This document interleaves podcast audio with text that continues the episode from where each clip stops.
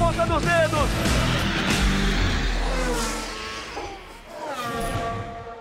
Alô, amigos ligados no podcast Na Ponta dos Dedos, é o Grupo Globo falando sobre automobilismo, sobre motociclismo, sobre os esportes a motor.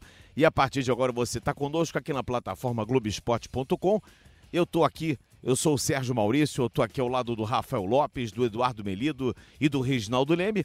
E a gente vai conversar um pouquinho sobre o Grande Prêmio da Bélgica. Aliás, conversar um pouquinho sobre o final de semana que envolveu também a Fórmula 2 e a Fórmula 3 e falar também sobre o Rally dos Sertões num boletim exclusivo do Fausto Macieira. Quero cumprimentar o Reginaldo Leme já fazer de imediato uma pergunta que, obviamente, é uma pergunta recorrente. Eu acho que você, assim como todos aqueles que amam o esporte, no momento em que acontece um acidente fatal, a gente fica se perguntando como é que a gente pode gostar tanto desse esporte que convive com todo com toda a tecnologia, com toda a velocidade, com toda a emoção e também convive com a morte rondando eh, os circuitos por onde acontecem as provas. Um grande abraço, é sempre um prazer estar contigo, Regi. Bom dia, Serginho, bom dia, amigos aí do, do podcast. É, essa é uma situação que eu já vivi muitas vezes. E Antigamente, confesso para você, era assim muito tenso o início de uma corrida. É, fora, fora, o fato de que eu faço até hoje, eu, eu rezo pelo meu trabalho, rezo pelo trabalho da equipe e rezo pela vida dos pilotos. Isso é ponto pacífico em cada corrida. Mas antigamente isso era feito quase que com, sabe, quase com, com uma necessidade. É, eu olhava para aquele grid e pensava seriamente né, o que poderia acontecer com cada um deles, ou com um, dois ou três deles, se tivesse um acidente grave. E hoje mudou bastante, graças a Deus. É, a gente continua gostando desse esporte a motor cada vez mais, mesmo tendo essa, esse vínculo a, essa, a esse risco inerente, mas hoje é, a gente sabe que essa coisa mudou. Né? Já vinha mudando desde a morte do Senna. Depois da morte do Senna, houve mudanças radicais que tornaram a Fórmula 1, pelo menos, mas o, o automobilismo em geral, muito mais seguros. É, mas essas coisas continuam acontecendo ocasionalmente como uma fatalidade. E um acidente como esse do River, naquela curva pode acontecer, porque não tem área de escape mas ele voltar para a pista e ser pego em T, né, naquela de, em, em 45 graus, aquele que a gente chama de o, o, acidente em T, que é o único hoje que, na verdade, tem um grande risco de fatalidade, é, é coisa que não se espera acontecer, né? mas, mas existe no automobilismo essa possibilidade. Muito bem, a gente está falando, obviamente, para quem não, não está, é, enfim, sabendo das notícias, a gente está falando aqui, eu comecei até, e peço perdão, peço desculpas aos nossos ouvintes, falar sobre a morte de Antônio Belli, esse jovem de 22 anos, francês de Lyon, campeão da GP3 e que estava e aí num progresso de carreira muito grande na Fórmula 2 e fatalmente acabou falecendo no sábado, na segunda volta do Grande Prêmio da Bélgica da Fórmula 2, categoria de acesso à Fórmula 1. Como disse o Reginaldo aqui, Rafa Lopes, eu quero também cumprimentar que o Eduardo Merito, que pela primeira vez vai participar aqui desse podcast, primeira vez comigo, porque já participou aqui do nosso podcast, o Eduardo Melito, que é produtor, editor executivo do Grupo Globo é, essas situações são sempre terríveis. E havia até um, um, um risco, na verdade, haveria, havia uma, uma, uma, conversa de que o grande prêmio seria. É, seria interrompido, seria adiado, né? E eu quero ouvir também a opinião de vocês sobre isso. Tudo bem, Melido?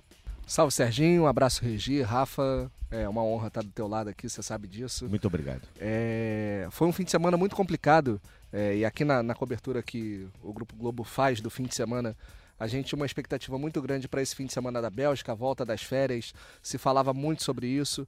Uh, o Rafa Lopes estava escalado para comentar a corrida e a gente, por conta de grade, muitos eventos ao vivo, a gente não ia passar a corrida ao vivo, mas a gente narrou na hora que aconteceu. E como o treino da Fórmula 1 atrasou um pouco, é, a corrida começou atrasada. A corrida que começaria às 11h45 começou ao meio-dia. Então a gente estava aqui na redação, a gente estava cuidando, já pensando na transmissão de domingo, quando aconteceu o acidente, o Lucas Sayol, que era o coordenador, me chamou e falou: aconteceu um acidente muito feio, vem aqui. E aí eu desci, a Fórmula 1, a Fórmula 2 não repetiram mais a imagem do acidente. E é quando a gente percebe, até o Rafa estava na hora, é a hora que a gente percebe que tem alguma coisa muito errada acontecendo na pista. É, e daí começamos a cuidar no plantão aqui, não só eu, toda a equipe de jornalismo é, do esporte. A gente correu atrás das informações lá em Spa com Jaime Brito, Mariana Becker, a nossa equipe lá também buscando tentar encontrar alguma notícia, alguma coisa que pudesse alimentar uma esperança de que o pior não tinha acontecido. Mas é o que o Regi falou, é uma batida em T, é talvez a batida, a, a, a única batida que tenha hoje na Fórmula 1 que você olha e fala, aconteceu alguma coisa muito grave. Foi muito feio, mas ao mesmo tempo a gente viu uma mobilização grande da Fórmula 1 de tentar manter o Grande Prêmio, a corrida foi mantida. A Fórmula 3 aconteceu uh, antes da, do que seria o horário da Fórmula 2 e teve um acidente. Eu estava assistindo a corrida e falei: Meu Deus, outro acidente. Não é possível que a gente vai ter dois acidentes graves nesse fim de semana. Uh, mas no final das contas, a gente teve a corrida de Fórmula 1, que foi uma corridaça de novo, mas com uma linda homenagem. O clima todo era, era de muito silêncio. É, na Bélgica nesse fim de semana. O Rafa que estava comentando a prova, a narração seria do Guto Nejaim se tivéssemos apresentado ou VT, eu queria que você falasse da sua experiência, né? Você que agora está ingressando também, produtor e editor do Grupo Globo também comentarista nosso. Eu queria que você falasse da sua experiência naquele momento ali. Como é que você sentiu aquilo, Rafa? Tudo bem?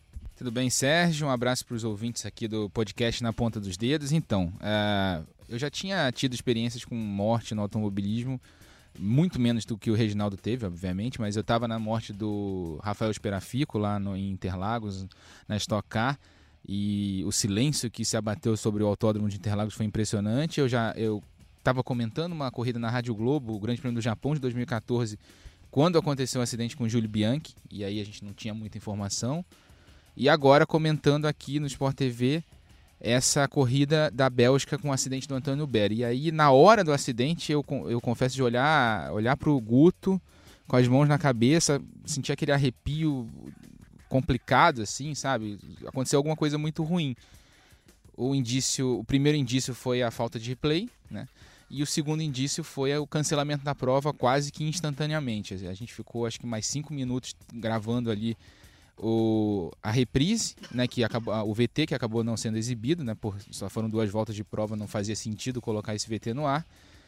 E a gente ficou ali esperando, e logo depois que a gente viu ali que o negócio estava muito grave, eles cancelaram a prova. E isso é um indício é, ou de que aconteceu alguma coisa muito grave com um dos pilotos envolvidos, ou de que a pista tinha sofrido algum dano irreversível. Juntando, aí você junta o fato de não ter replay com o fato da corrida ter sido cancelada você já começa a esperar notícias sobre ruins sobre a, o estado de saúde dos pilotos envolvidos e não, não foi diferente. O Antônio Ber, é, pelo ângulo que a gente tinha na transmissão, não dava para entender muito o que tinha acontecido, só dava para ver que tinha sido uma batida muito grave.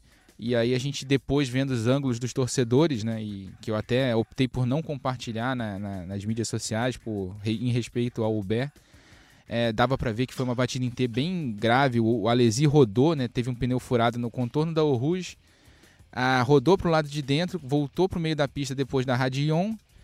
O Uber, para desviar do Alesi, bateu na barreira de pneus, né, tirou muito rápido e bateu na barreira de pneus. Quando o carro dele voltou, o Juan Manuel corria tentando desviar daquela confusão inteira ali, daquela confusão toda na frente dele. Vinha pela área de escape, pegou o Uber pelo meio, bem na altura do cockpit. Vi umas fotos depois do carro do Uber é, dá para ver que a célula de sobrevivência aguentou, assim, por mais que tenha... Ah, partiu em três, né? Partiu em três, ele é feito para isso. E aí você olha o cockpit do Uber, é, você vê que o cockpit aguentou. O problema é que é muita força para um corpo pro corpo humano. É, aconteceu tudo que podia acontecer de errado num acidente é, hoje em dia no, no, automobilismo tão seguro, é tal da tempestade perfeita, né, perfect storm, né, que os americanos, os ingleses falam. É, aconteceu tudo errado para dar para morrer um piloto, para o outro piloto ficar com risco de perder o pé, que é o caso do Juan Manuel.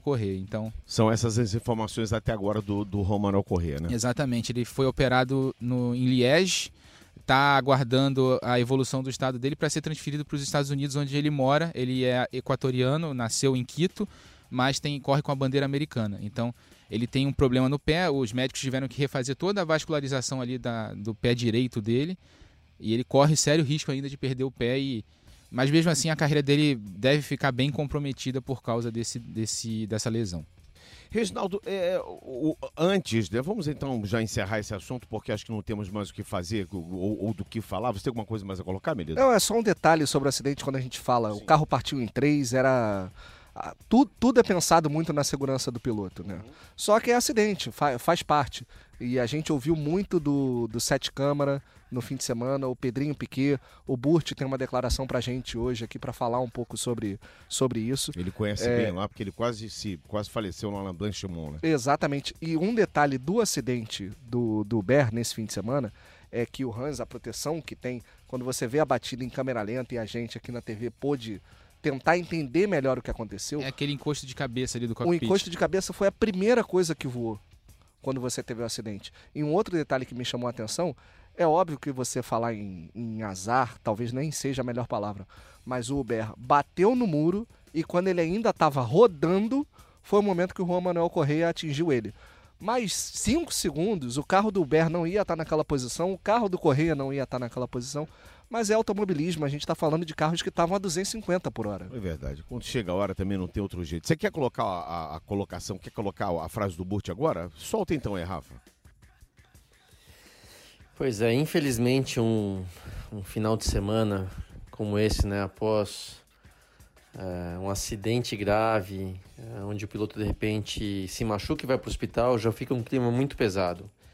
Mas quando acontece né, de realmente alguém morrer, é um clima muito pesado e eu, eu, digo o seguinte, que é, enquanto fora do carro, na verdade, ninguém quer estar ali. Né? Todo mundo acha que a vontade maior é de ir embora, de sair daquele ambiente, de sair daquele lugar que aconteceu o acidente, daquele clima onde você acaba é, vendo as pessoas é, e, e fica uma coisa assim. Eu nem digo que o piloto teme é, com medo de voltar à pista, não é isso, tá? Mas realmente é o clima é, pesado de estar lidando com aquela perda. É, quando eu falo em perda, até uma coisa muito estranha que eu senti também esse final de semana passado. É, eu, não, eu não conhecia o Robert, né? Eu não, nunca vi ele na, na, pista, nunca vi ele pessoalmente. Mas quando eu vi o acidente, que na hora né, eu entendi que seria a chance dele escapar seria mínima, eu tive a sensação de como se estivesse perdendo um amigo, tá?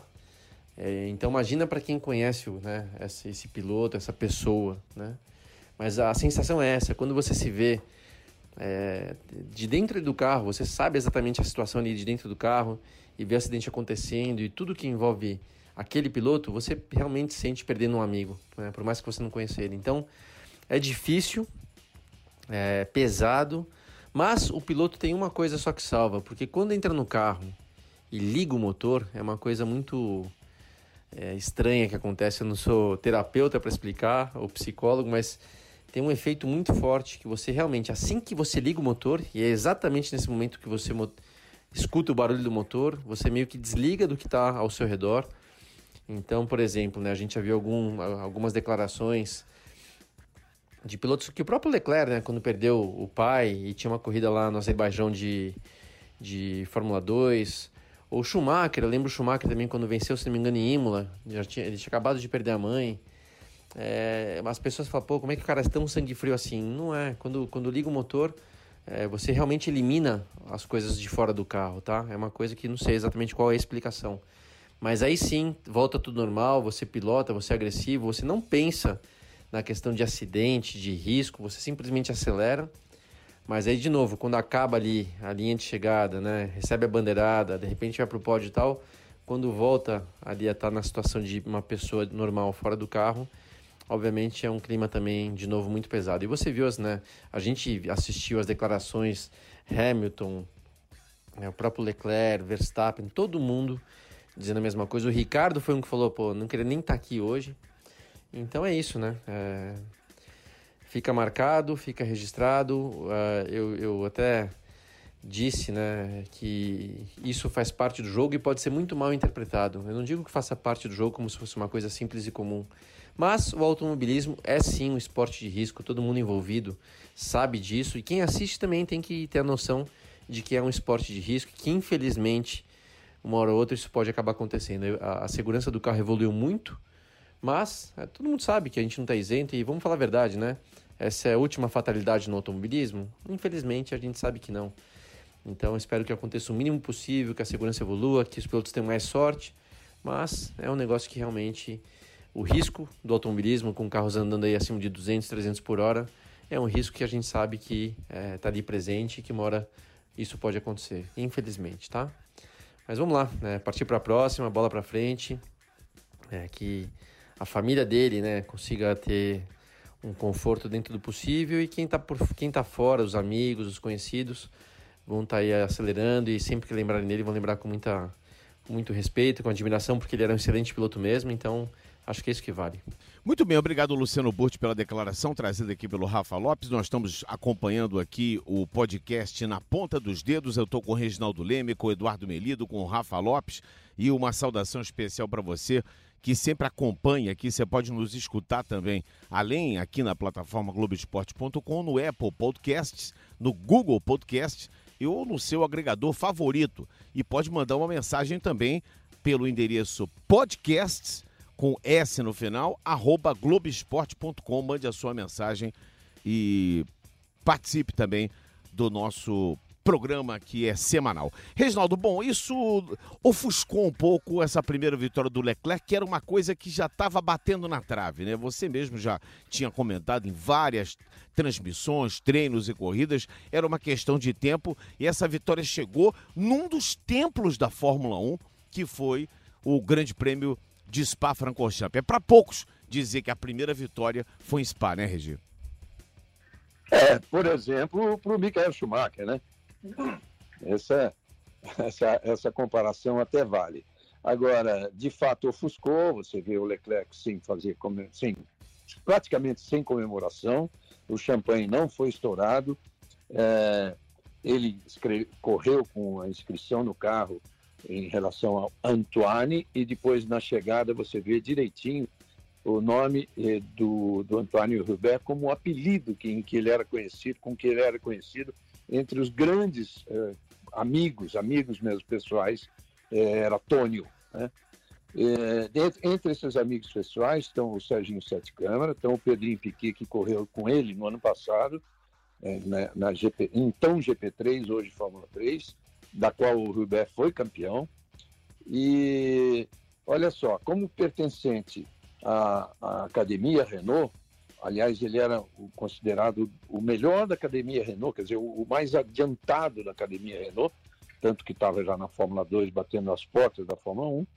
Tem vários outros pilotos, inclusive o, o Caio Colette, o brasileiro Caio Colette, que na, até a quinta-feira quinta-feira antes, ou seja, um dia antes de chegar à Bélgica, eles estavam numa programação é, de preparação física dessa academia Renault, fazendo uma, dando uma pedalada pelos Pirineus e eles andaram 400 quilômetros de bicicleta e o colégio junto com eles, sempre, sempre é, brincando muito. Enfim, parece, me parece agora, é muito fácil dizer isso, se a gente sabe que acontece muito, quando a pessoa morre, todo mundo só falando bem.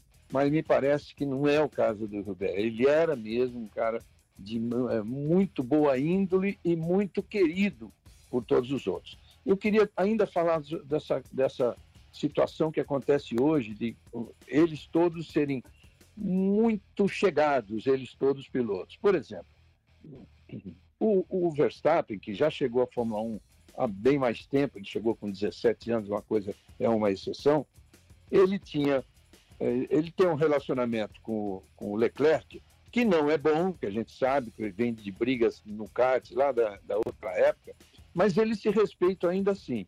E a, a classe de pilotos hoje é, começa, esses pilotos que tentam chegar a um, a um nível profissional muito alto, começa muito cedo porque eles começam no kart. O kartismo mundial evoluiu muito. Então, o campeonato mundial reúne esses caras lá atrás, lá atrás, seis anos depois, sete anos depois, oito anos depois, eles estão batendo as portas da Fórmula 1 e continuam muito ligados. Esse, esse exemplo eu vejo assim com muita frequência, vejo entre os brasileiros. Quando por acaso eu estou numa corrida de Fórmula 3, eu vejo o contato deles, é um negócio impressionante e é claro, por isso mesmo, hoje é mais sentida uma morte do que no passado, onde só os companheiros de Fórmula 1 carregavam aquele peso numa, numa corrida seguinte. É, até fugir um pouquinho da resposta em relação à, à corrida do Leclerc, mas eu queria muito dizer isso. Não, não, você, você fez uma colocação perfeita. É, foi uma pena isso tudo, porque havia uma expectativa tão grande sobre essa primeira vitória que era é, uma coisa cristalina. Ela ia acontecer esse ano de qualquer forma, porque ele já estava batendo na trave, ele fez um treino classificatório, era um final de semana maravilhoso. Aliás, é, teve uma outra situação muito interessante também, que quando a Ferrari foi comemorar, o Vettel ficou longe do grupo, aquela foto famosa que todo time faz junto, né? e o Leclerc, de uma maneira muito, digamos assim, gentil, ele quis que o Vettel se aproximasse dele. O Vettel fez com a cabeça dizendo que não, não, não. Curte a sua festa, se é que a gente pode curtir, né? Se é que a gente pode dizer curtir a festa, mas o momento é seu. E eu achei muito legal essa atitude do Vettel. Mostrou a atitude de um grande campeão, mostrou uma maturidade dele muito grande e mostrou, acho que acima de tudo, que ele passou a aceitar o Leclerc. Agora, depois dessa primeira vitória, a gente viu antes na corrida que a Ferrari deu uma ordem que nunca tinha dado para o Vettel, ou seja, deixe passar. Ele, eu acho que agora aceita o Leclerc como um companheiro de equipe e com certeza a Ferrari sai fortificada, eu acho, desse grande prêmio, né, o, Rafa? Exatamente. A Ferrari, pela primeira vez no ano, conseguiu fazer uma corrida em que acertou pelo menos 90% da estratégia, né? Ela caiu no blefe da Mercedes no início da prova. Chamou... Errou com o Vettel, né? Então, mas 90%. Porque mesmo com o erro do Vettel... tá acertando 10%, acertaram 90%. Pô. Não, é vitória, é vitória. Porque o que acontece? Mesmo com o Vettel parando muito cedo, ele cumpriu um papel essencial ali, que foi segurar o Hamilton.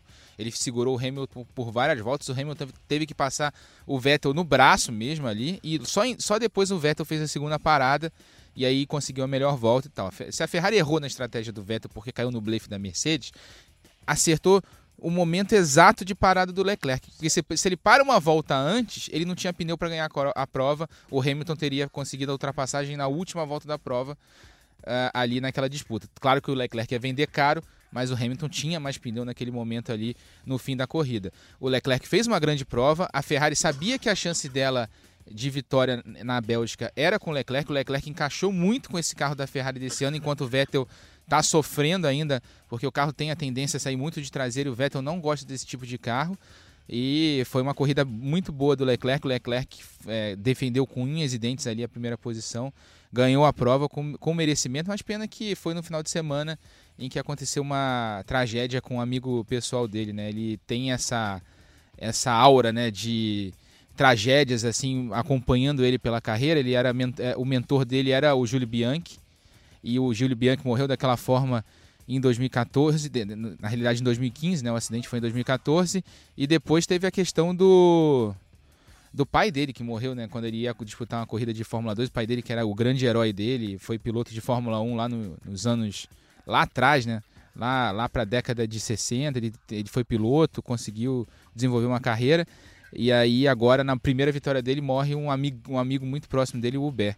Mas ele mereceu muito essa vitória. Vamos aproveitar então ouvir o rádio do Leclerc logo depois que ele levou a bandeirada, que ele recebeu a bandeirada no Grande Prêmio da Bélgica. Yes. Congratulations. Yes. Well done. First victory in F1. This one is for Antoine.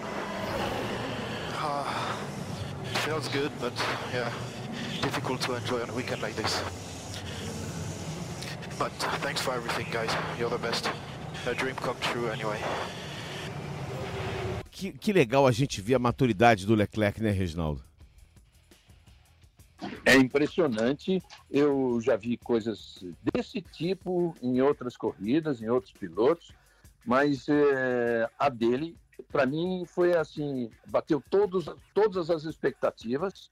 Né, no momento da primeira vitória em Spa-Francorchamps, ele pensar primeiro, antes de tudo, antes de tudo, ele, usou uma única palavra, dizendo: Ah, foi muito bom, foi espetacular, não me lembro qual, exatamente qual é a palavra, mas eu não tenho como comemorar. É, é muito, muito consciente. É, é, você sabe que os campeões se forjam dessa forma também, independente do talento, do braço, do arrojo, de como ele é veloz, de como ele é um bom acertador, os campeões se formam no caráter, né? E o Leclerc, eu, eu acho que depois de tudo que se passou, né? Depois do, do que aconteceu nesse final de semana, a gente pode agora talvez dizer com todas as palavras que está aí um futuro campeão do mundo, né, Melido? Sem a menor dúvida, né? É, é, é um grande duelo de geração que a gente vai ter. A gente tem um domínio absoluto da Mercedes. O Globoesporte.com fez uma matéria muito legal, publicada nessa terça-feira, mostrando que é a melhor Mercedes da história. Superou inclusive os anos de Red Bull, os anos de domínio até recente da Mercedes quando que tinha. tinha sido em 2015 o melhor ano da Mercedes. Exatamente, isso já foi superado esse ano. Só que a corrida está muito legal. Aquele gás final que o Hamilton deu em cima do Leclerc, uh, se tivesse, mais, como o Rafa falou, mais duas voltas ali, o Hamilton tinha chegado para passar. Uh, e está muito legal de ver isso, uh, e legal de ver Leclerc e Verstappen crescendo muito. Tem outros nomes para a gente citar nesse fim de semana. E o Leclerc vai caminhando para ser, não esse ano, mas talvez já no ano que vem, o principal rival do Hamilton na Fórmula 1. E até aproveitando, né, a gente falou do Leclerc, grande corrida, mas vale destacar também que a Ferrari se deu muito bem com a queda de temperatura que aconteceu entre o sábado e o domingo. Sim, sim. Se a temperatura tivesse continuado alta como na sexta e no sábado, ela teria, o Leclerc não teria conseguido ganhar a corrida.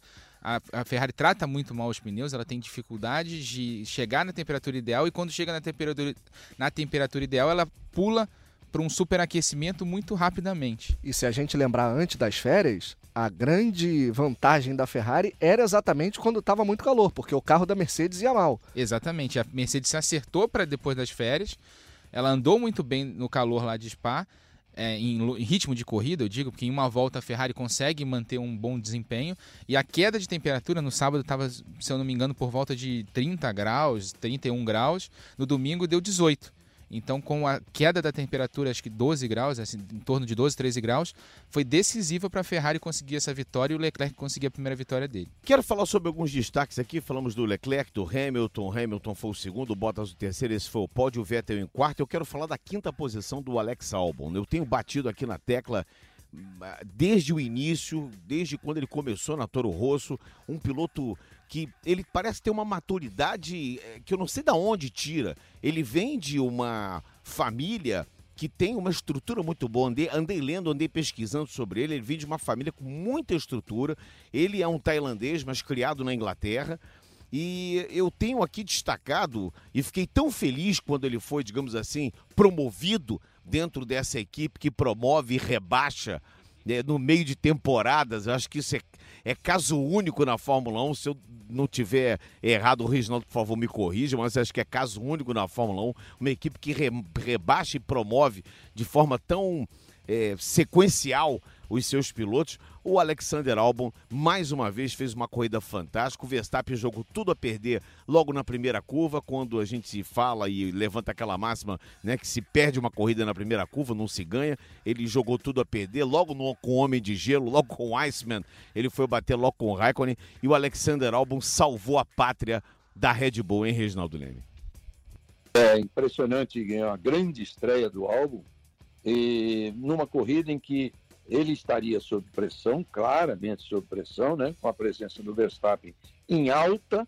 O Verstappen, que nas últimas cinco corridas eh, tinha sempre chegado entre os cinco primeiros, com duas vitórias, inclusive, de um segundo, e, e ainda tendo que andar obrigatoriamente, claro, à frente do Gasly, que há uma diferença muito grande de experiência entre o Gasly e o Albon. Agora, eu queria chamar a atenção exatamente para essa, já que a gente está falando dessa geração, dessa geração da qual fazia parte, inclusive, o Antoine Hubert. É, olha só, Leclerc em primeiro, Albon em quinto, o Gasly em nono, o Stroll, né? O Stroll, é, a gente critica. O Stroll, merece... Sérgio Maurício. É, décimo. Merece as críticas que a gente faz, então, mas está em décimo. Então, são esses pilotos de uma geração novíssima que está na Fórmula 1 e que já está mostrando mostrando sua cara, né? Dando seus. botando a mãozinha de fora, como a gente diz, e vem muita coisa boa pela frente aí.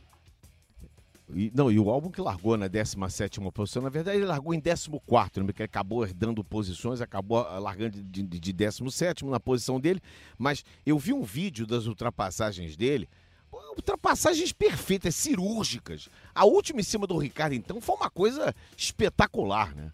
E também contou com uma dose de cavalheirismo do Ricardo ali, que soube, viu que não, não tinha como defender a posição. Mas o, car o Ricardo é um gentleman. Exatamente, de deixou ali o espaço para o álbum completar a ultrapassagem. O álbum é um grande piloto, foi vice do Leclerc na GP3, foi vice de novo na Fórmula 2. É um piloto pro, é, promissor, ninguém dava muito por ele, né? Quando ele apareceu na Fórmula 2 ali, na GP3.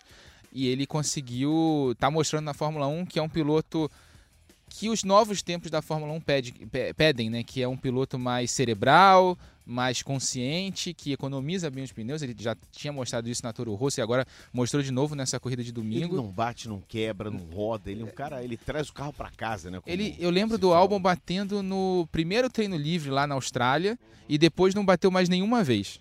Foi super regular ao longo do ano e mereceu essa promoção. Apesar de eu achar ainda muito cedo, né, do Helmut Marko ter feito essa promoção ainda muito precoce, acho que o ideal seria botar ele lá no ano que vem, mas ali aproveitou, aproveitou o mau desempenho do Gasly para justamente promover o álbum. Reginaldo Leme. É, o Rafa, ao mesmo tempo que é extremamente injusto, não é dura essa atitude do Helmut Marko e não é a primeira vez. Nossa, quantos passaram por ele que ele simplesmente é, acabou com a carreira do cara na Fórmula na Fórmula 1, não citar casos aí é um monte, né? É um monte. Inclusive o, o Buemi, que depois se tornou, Sebastião Buemi, que se tornou atração aí da Fórmula E. Mas vamos, não, não, vamos nos perder no Helmut Marko, porque a lista é imensa. Uhum. Eu, que, eu queria falar exatamente, eu, eu, eu citei Leclerc, Albon, Gasly e Stroll, porque são pilotos de, que variam entre 21 e 23 anos. Eu não citei o Kvyat, que é outro, aliás, que está na lista desses que, que, o, que pagou caro porque, por atitudes do Helmut Marko, que o Kvyat já está na, na, casa de 25. E ele é uma segunda, é uma segunda chance que ele tem na Fórmula 1, então ele não faz parte dessa geração. Uma terceira chance, você quer dizer, né, Regi? Três terceira, chances na Fórmula 1, né? O Kvyat chegou na sétima posição e o Gasly, que reestreou na Toro Rosso, foi o nono colocado. Pra gente só dar o grid final aqui, quer dizer, na verdade, a, os dez primeiros que marcaram pontos, Leclerc em primeiro, Hamilton em segundo, Bottas em terceiro, Vettel em quarto, Albon em quinto, Pérez, que fez um fim de semana espetacular, apesar do que na sexta-feira acho que o quarto ia desmontar, né? Mas fez um fim de semana espetacular o Pérez, o Kivet, que também fez uma excelente corrida em sétimo, o Huckenberg, que conseguiu salvar a pele da Renault em oitavo, o Gasly, que marcou seus dois pontinhos, e o Lance Stroll foi o décimo colocado. O Norris me deu uma pena do Norris. Eu ia falar isso Inclusive, agora. Inclusive, foi eleito o piloto do dia, Para mim foi. Ele foi fez uma, uma, uma corrida fantástica. Eu acho que ele foi eleito muito mais pelo poder que ele tem nas redes sociais. Para mim, piloto do dia foi o Alexander Albon, mas o, o, Norris tem um poder nas redes sociais muito grande e vinha fazendo uma corrida fantástica. O quinto lugar do álbum era o quinto lugar do Lando Norris. E o que eu tava falando, eu ia falar sobre o Norris quando eu tava falando do álbum que é, você considerou piloto da corrida, eu achei que foi o Norris porque ele fez uma grande largada, manteve a quinta posição ali o quanto ele pôde, até a última volta, quando o motor dele quebrou mas ele conseguiu andar no, num ritmo não tão distante dos carros que estavam na frente dele. Ele estava quase 50 segundos atrás. A gente viu em outras corridas piloto terminando um, mais de um minuto atrás. E ele tinha uma vantagem muito segura para o sexto colocado. Ele teve um ritmo de corrida absurdo, o Lando Norris.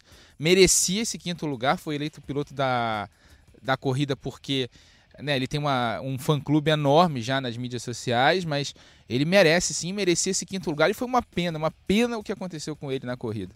Aliás, aquele final de corrida foi maluco, né? Porque o Norris quebrou na última volta uh, e quebrou tanto que terminou em 11 ali e ainda teve aquela batida de, do Giovinazzi que foi de tirar o fôlego e de repente a, a própria direção de prova não deixou os pilotos seguirem para fazer logo o socorro do Giovinazzi foi visto que estava tudo bem com ele e menos mal. Também estava fazendo uma bela corrida. Bela corrida. Também tem, fazia. tem feito belas corridas do Giovinazzi. E o Lando Norris tem, tem a gente tem até o rádio dele aqui para ouvir porque chega a dar pena, né? Aham, uhum. vamos lá.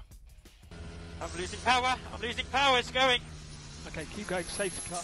Um, uh, keep going. Keep going for now. Keep I going. can't. It's broken. It's broken. Anti-stall. It's I'm- off.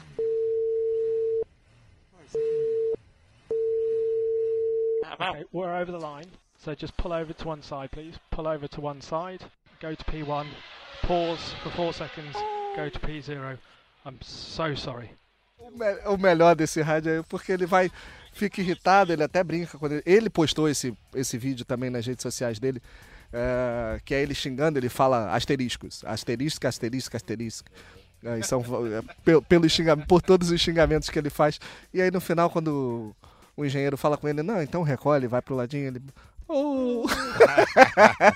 Deu pena, mas fez uma grande prova, né, RG? Uma grande prova, aliás, eu, eu não citei o Norris porque só porque ele não, não chegou entre os dez primeiros. Mas é outro daquela geração. Então, em vez de quatro, são cinco. Né? E eu vou- vamos lembrar agora essa, essa, essa situação aí, se você me permite, do Vettel, que mesmo com o Verstappen zerando nessa corrida, o Vettel ainda está atrás dele no campeonato. Isso deve doer muito. Está 12 pontos atrás. E vou te dizer mais uma coisa: agora o Leclerc está só 12 atrás do Vettel. Então, a coisa não está nada fácil aí para o alemão, né? Eu queria que você me- falasse desse final de semana, onde houve a declaração por parte da Mercedes que o Bottas está renovado para a próxima temporada. Você acha que foi boa essa declaração da Mercedes? Foi boa essa resolução da Mercedes? Eu acho que ela quis, eh, principalmente, botar, botar água na fervura, dar uma acalmada no ambiente, que o Bottas, que fez, começou um campeonato como nunca teve no- desde que ele foi para a Mercedes, começou muito bem, É, é um piloto que tem tantas pole positions quanto o Hamilton no ano, estava muito bem e começou a decair. É, Essa corrida mesmo, agora ele, ele, ele não chegou a brigar com ninguém. Ele terminar ali na, na terceira posição foi uma coisa assim, em consequência dos problemas do Vettel, que perdeu o pódio, mas ele, o Bottas não chegou a brigar com ninguém. Então foi uma forma de dar, um, dar uma calmada na situação e fica aquela história, né? Renovou por um ano. Por que por um ano? Porque não sabe exatamente o que vai ser da vida do Bottas daqui pra, da, do 2020 para frente. O Verstappen estaria livre? Não, teoricamente não, até 2021.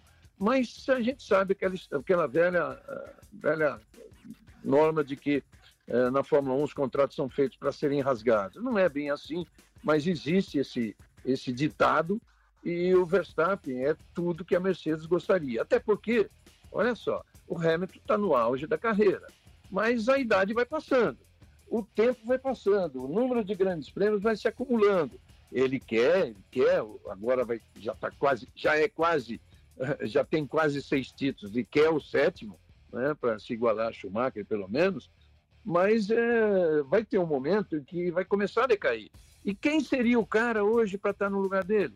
Um Leclerc era uma aposta, mas não vai sair da Ferrari, vai estar lá, é, é a grande aposta da Ferrari também. Seria o Verstappen, não tem outro.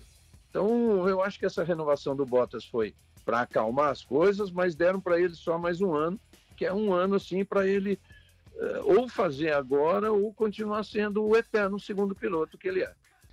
Bom, ele, eterno segundo piloto, para mim já é um título carimbado. Ele vai viver com essa pecha o resto da vida.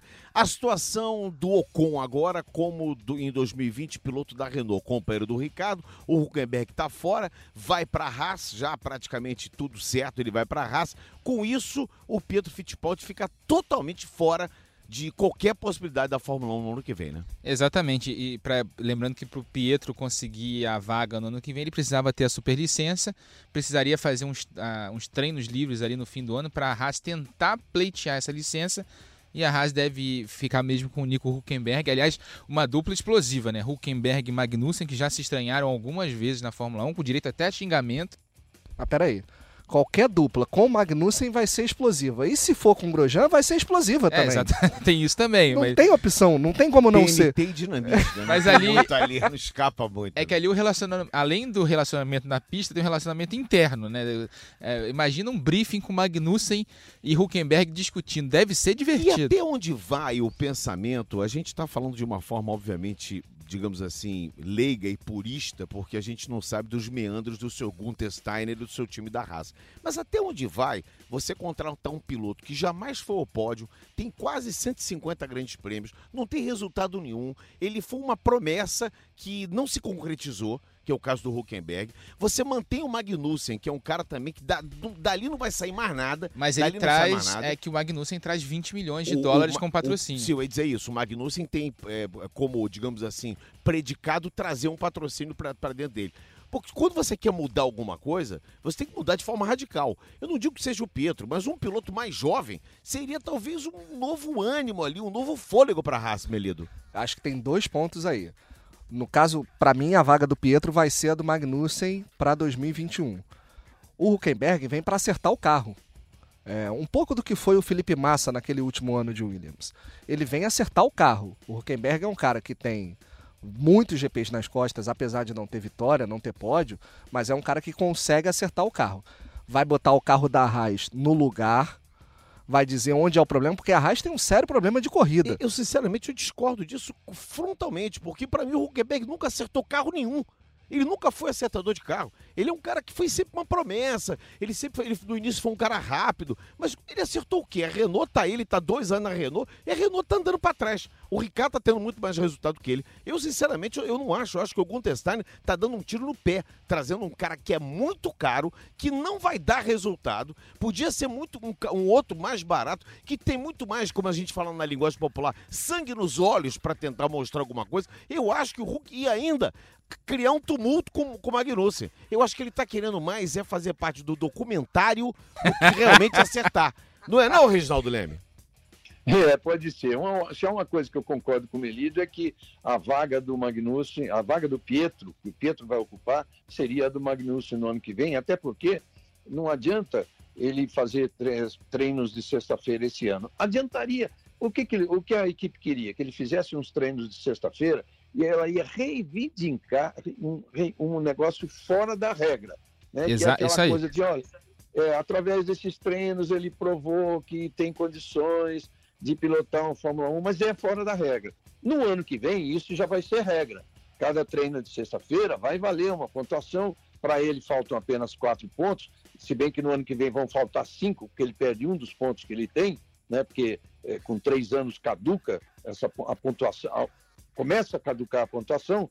Então, ele fazendo os treinos de sexta-feira, aí sim ele vai se candidatar, vai, se, vai ser um elegível para pilotar um Fórmula 1, que pode até ser no meio da temporada, não precisa ser obrigatoriamente no final de 2021, pode ser que no meio, se o, se o Magnussen continuar tão fraco como está e criando problemas. Agora, os 20 milhões de dólares pesam, né? A gente sabe que pesa para uma equipe como a Haas que está ali, de média, de média para baixo, até já esteve de média caminhando para cima, hoje está de média para baixo.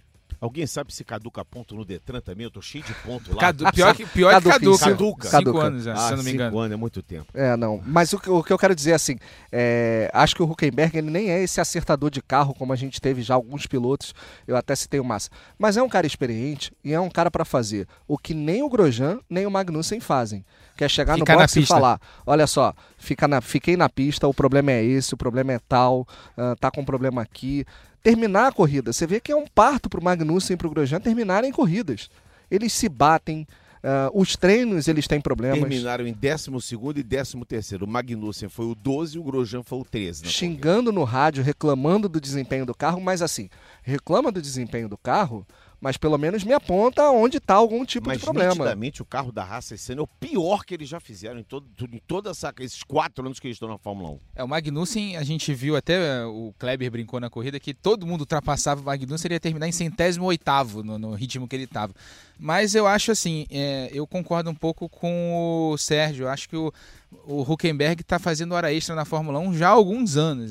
Você está com uma sorte que eu vou te falar. O a... empresário dele é muito bom. Exatamente. A Renault apostou nele como o piloto para liderar esse projeto no primeiro momento. Viu que não dava, trouxe o Ricardo. E aí agora o Ricardo vai ser o cara que vai liderar esse projeto com o Ocon ali do lado dele, que é um piloto muito rápido, já mostrou ser muito rápido. E era o sonho de consumo da Renault, porque era um francês com bom desempenho E só sobre a contratação do Bottas, a contratação do Bottas eu apelidei de contratação analgésica, para evitar dor de cabeça no, no nosso querido Toto Wolff. Então foi a contratação Novalgina. Lewis Hamilton em primeiro, 268 pontos. O Bottas ainda se mantém com 203. Verstappen é o terceiro com 181. Vettel 169. Como bem disse o Regi, o Leclerc está nos calcanhares ali com 157 pontos. O Pierre Gasly, por incrível que pareça, com os dois pontinhos que marcou, foi para 65, é o sexto, com a Toro Rosso agora. O Carlos Sainz foi o sétimo no dia do aniversário do Sainz, né? Que situação. Que azar. horrível, Nossa que senhora, azar, né? quebrou na primeira volta. Falta de sorte. O Daniel Kvyat é o oitavo, o Kimi Raikkonen o nono, e Alexander Albon tem 26 pontos, é o décimo colocado. Depois Norris, Ricardo, Pérez, Huckenberg, Lance Stroll.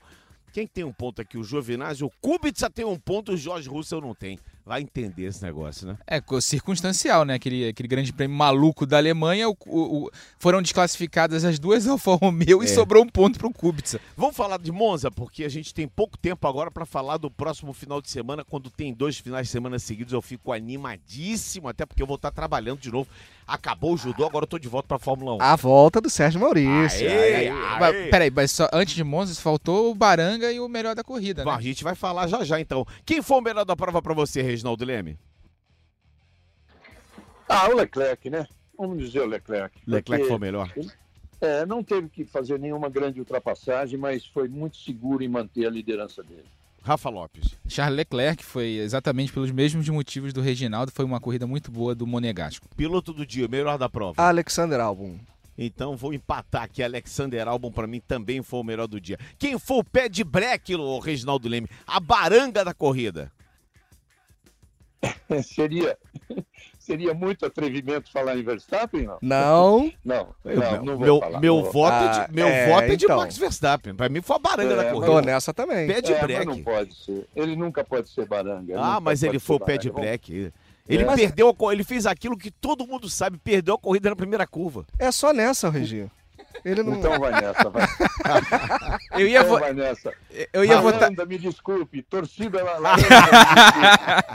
Não a gente não pode aparecer na Holanda, porque já deu um pé de breque pra ele aqui. Aliás, nenhum circuito, né? Porque tá tudo dominado pelos É holandeses. verdade. Eu ia votar diferente, ia votar no Magnussen, mas aí bater em bêbado, né, e tal. Não, É. vamos... O Max Verstappen fez uma corrida tenebrosa, mas ele também depois disse que não tá, foi nada demais diante do que aconteceu no fim de semana, ele falou isso pelo, na entrevista, né, pra Mariana. Ah, mas assim, ele foi, foi um final de semana péssimo do Verstappen e essa primeira volta foi a cereja do bolo. Regi, dos grandes prêmios que vem pela frente, Monza é a última grande chance da Ferrari. E ainda em casa, né? É uma chance, é uma chance. É, além de estar correndo em casa, vem aí animada com esse resultado, é espetacular, né?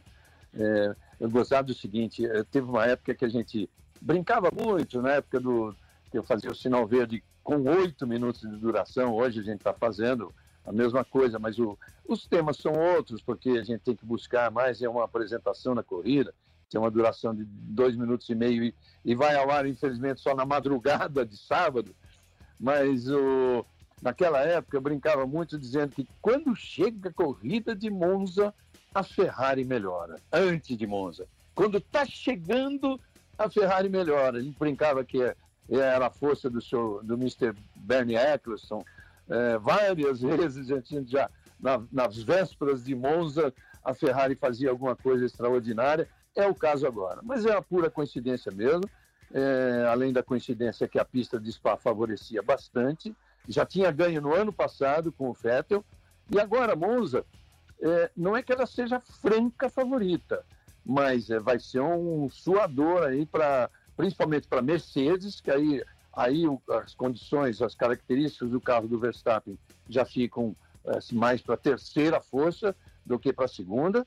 Olha, Monza, eu gostaria muito de estar lá, porque eu já vi invasões de Monza aqui, aqui históricas, invasões mesmo. Então, invasões da torcida formando aquela fila para chegar, as arquibancadas lotadas, e você vai ver nas imagens, certamente, gente ali eh, pendurada em árvore, tem aqueles cartazes que eles põem lá, que eles furam os cartazes da propaganda, tiram a parte de papel e ficam sentados nas estruturas dos cartazes, e já vi invasão mesmo, de nego com alicate cortando alambrado para entrar para passar de um setor para outro. Não é só a turma É, do alicate italiano. de Interlagos, não, né? É, eu também. É, opa, também. Olha, eu quero dizer uma Aí- coisa, quero dizer uma coisa pra vocês. Sexta-feira, previsão de chuva torrencial, sábado nublado e domingo de chuva em Monza, hein? Ainda tem Ah, isso, hein? não é legal. É, previsão é de legal. chuva pro final de semana em Monza. Não é legal, não é legal. O Monza é o tipo da corrida para a gente fazer a corrida com velocidade plena. Pelo menos, Solão. pelo menos hoje a seca. previsão é essa, Pra quarta-feira de sol, quinta nublado, sexta chovendo, sábado sol entre nuvens, mas a temperatura máxima 24 graus, a mínima 14 e domingo a máxima de 21, mínima de 11 com chuva. Vamos torcer para mudar, como mudou de Spa, né? Que Também, era, é. esperado chuva na corrida. Rafa Lopes. É, a Ferrari é favorita, franca favorita para Monza. Acho que a Mercedes pode tentar igualar na questão de velocidade de reta, mas a gente já a Ferrari já mostrou em Spa que em velocidade de reta ela é melhor do que a Mercedes e conseguiu manter isso ah, ao longo da corrida. E essa questão de chuva na sexta-feira, né? Sexta-feira, domingo pode ter tempo seco, né, na corrida.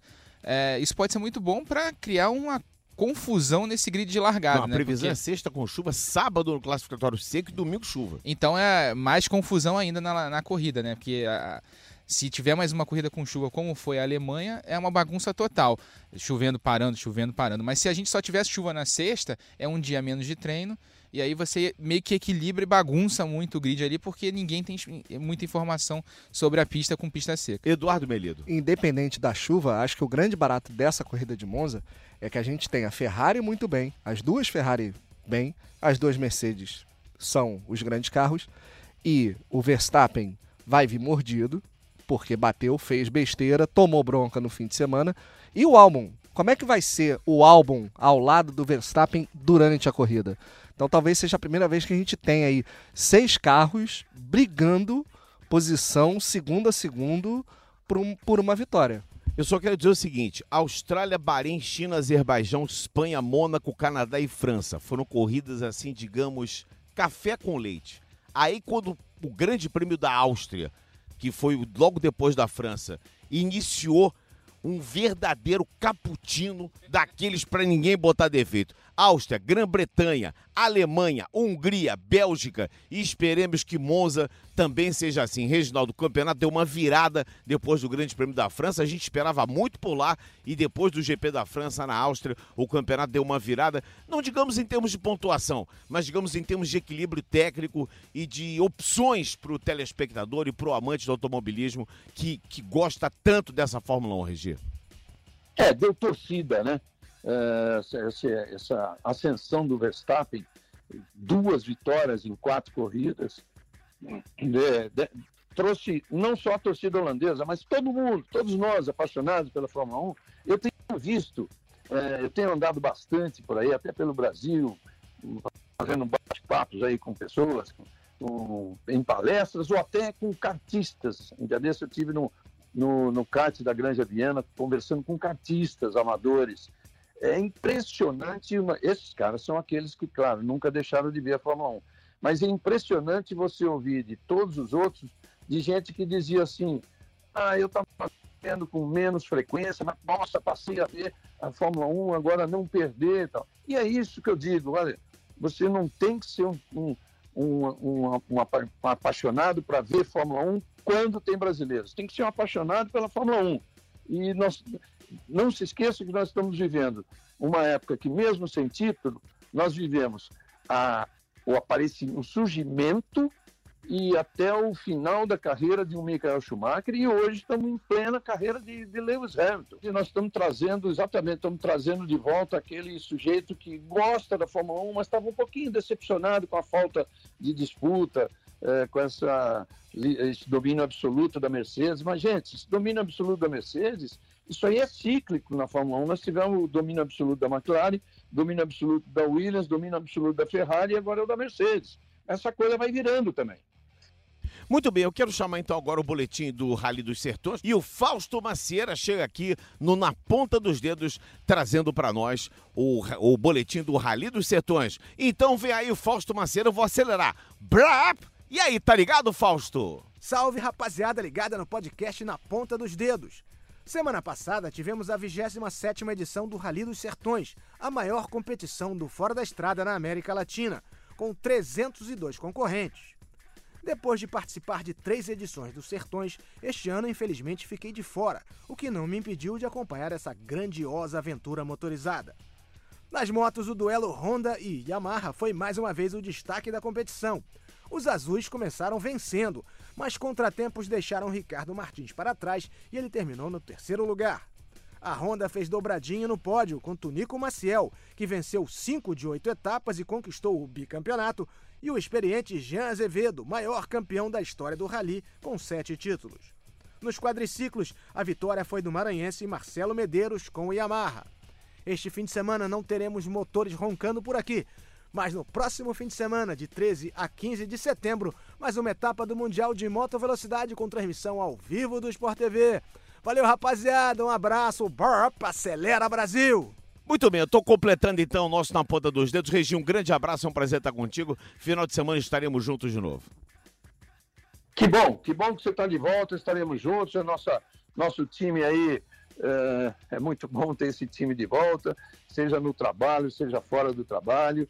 E eu sei o quanto você é apaixonado por esse negócio e isso faz uma diferença muito grande na sua narração, na sua interpretação da corrida. Muito obrigado, Reginho. Um grande abraço para você, Eduardo Melido. Valeu, Serginho. Obrigado. Agradecendo ao Dandan que fez a corrida. Em breve vai estar aqui no podcast. Já falou. Pois é. Ele tem o podcast do futsal e a gente vai fazer um Mas mix o aqui. Dandan roda tudo, ele tem anúncio comercial, ele tem podcast, ele faz o cartola. Tô com ciúme do Dandan. Aí sentou, sentou no cockpit quando eu entrei na cabine pra falar com ele, falou: pode deixar que eu vou tomar conta do brinquedo. Falei, não, não. Você vai usar o brinquedo, vai depois vai me devolver. Nada de tomar conta do brinquedo, não. Esse danado desse Dandan, Daniel Pereira, que é uma figura maravilhosa. Grande figura Dandan. E no fim de semana a gente tem Sérgio Maurício para fazer a Fórmula 1, os treinos aqui no Sport TV.